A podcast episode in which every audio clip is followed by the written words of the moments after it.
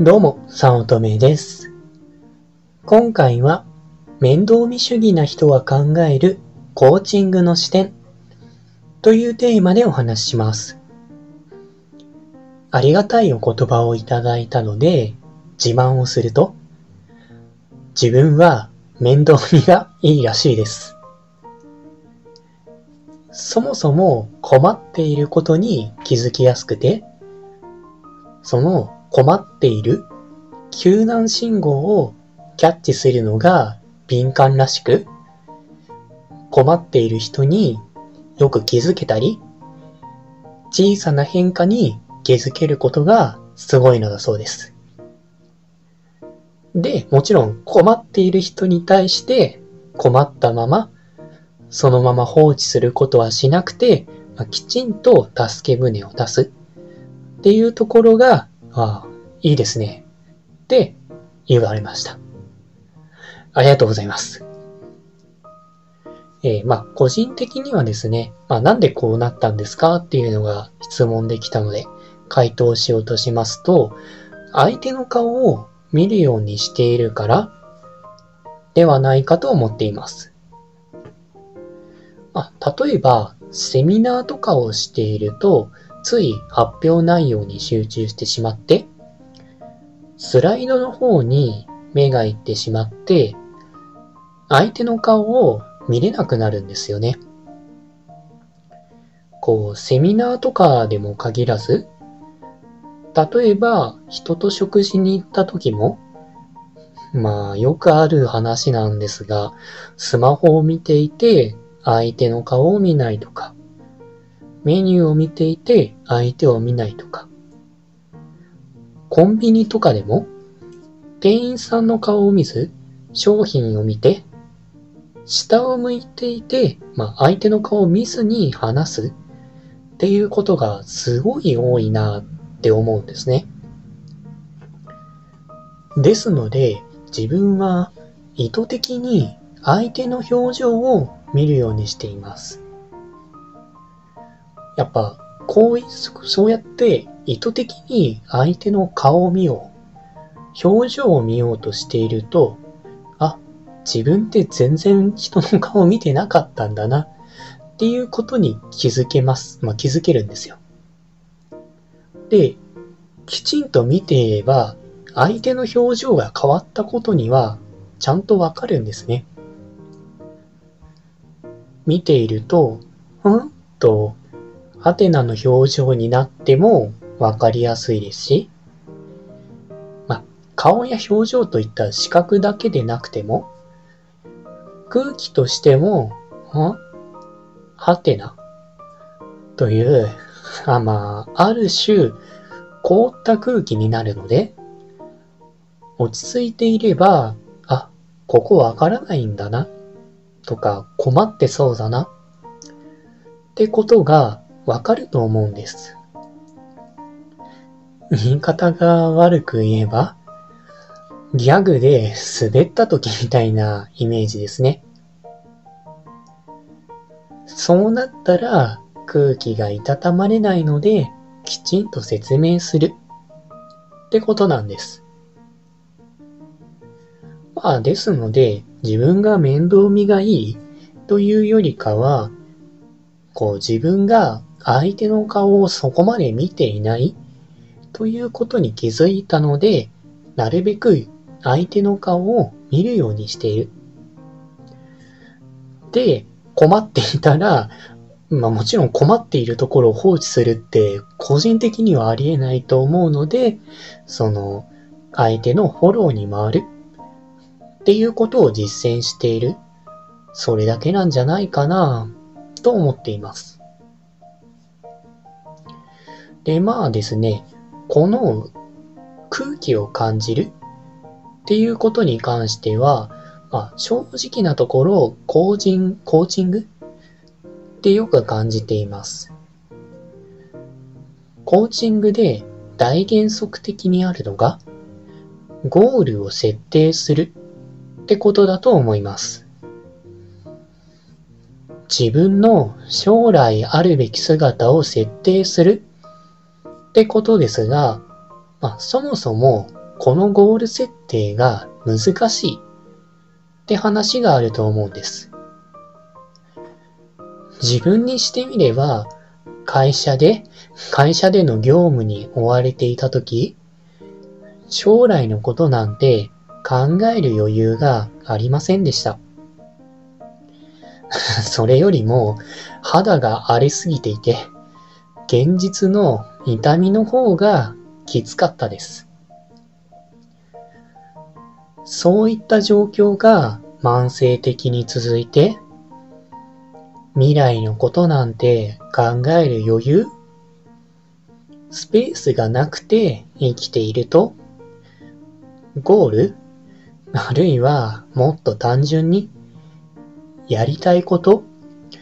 want to なことっていうのがなくなってしまうんですね。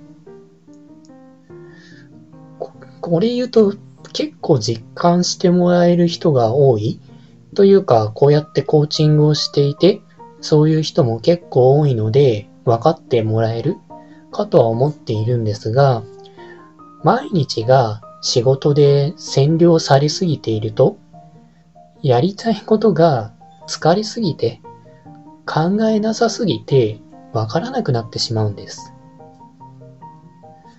まあ、この感覚は、まあ、結構自分の付き合っている人からするとよくわかるんですが、本当に自分のことなのに 自分のやりたいことが全然わからなくなるんです。こうなんか適当な、それは美味しいもの食べたいとか、ゲームやってたいとか、そういった低レベルのものはあるんですけれども、なんというか、渋沢栄一みたいな偉大な人になろうみたいな長期的なスパンで考えられる幸せゴールっていうのがもうごそっと心の中からなくなってしまうんですね。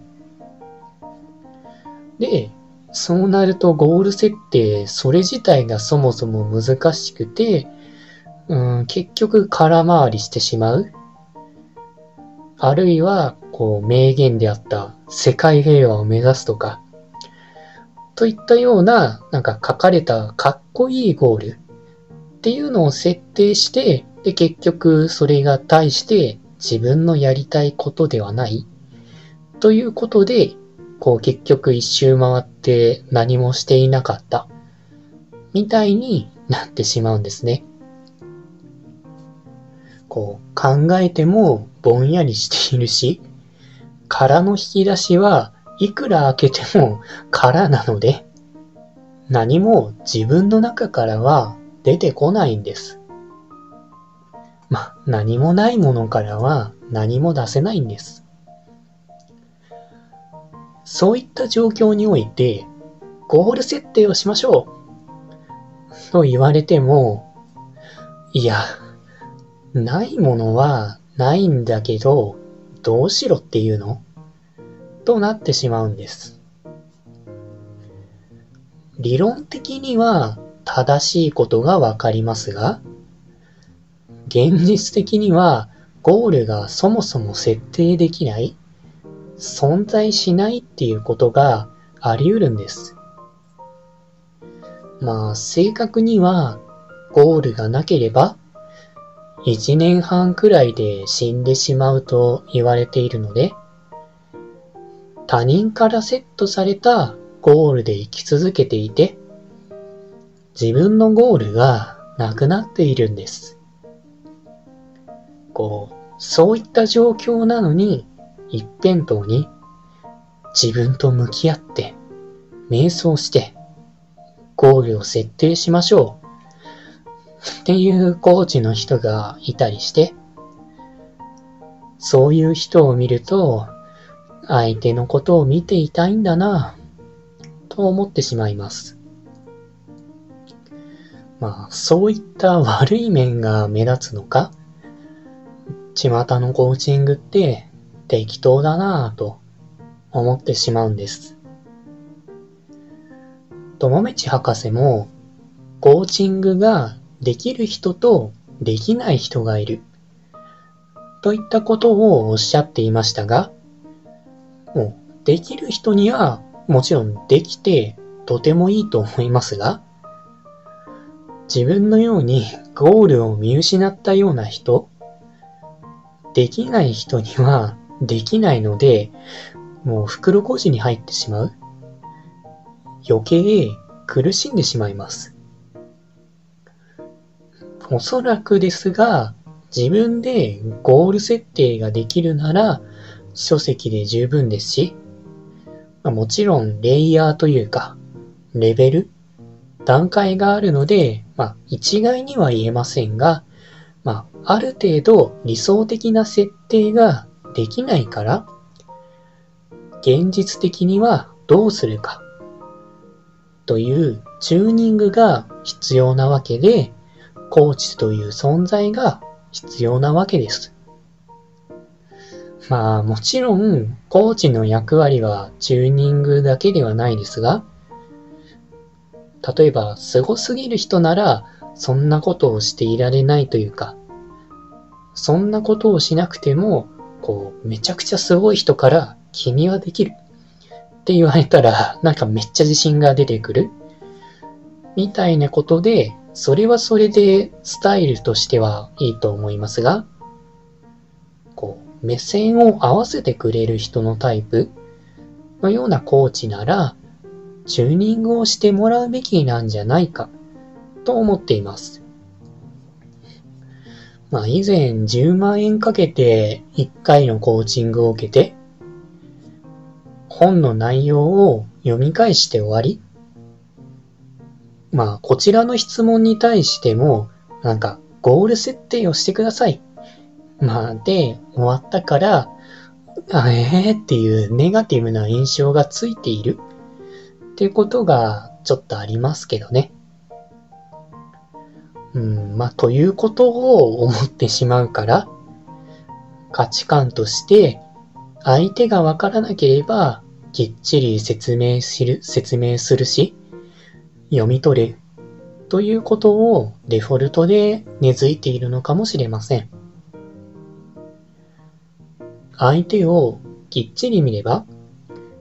相手がどう思っているか、大まかにわかると思うので、もっと相手を見て、まあ、相手のためになることをした方がいいんじゃないか、と思っているお話でした。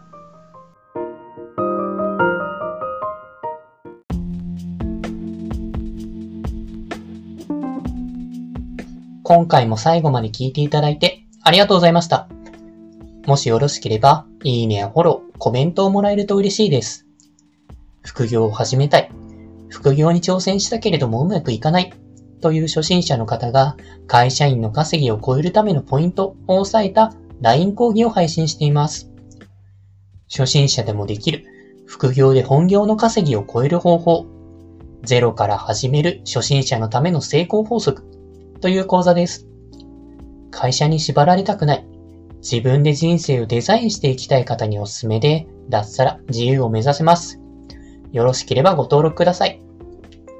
他にもメルマガなどを配信しておりますので、まあ、自己紹介の下の方に URL があるので登録していただけると嬉しいです。通勤電車なので、ながら聞きなどに活用していただけると効果的だと思います。ご視聴ありがとうございました。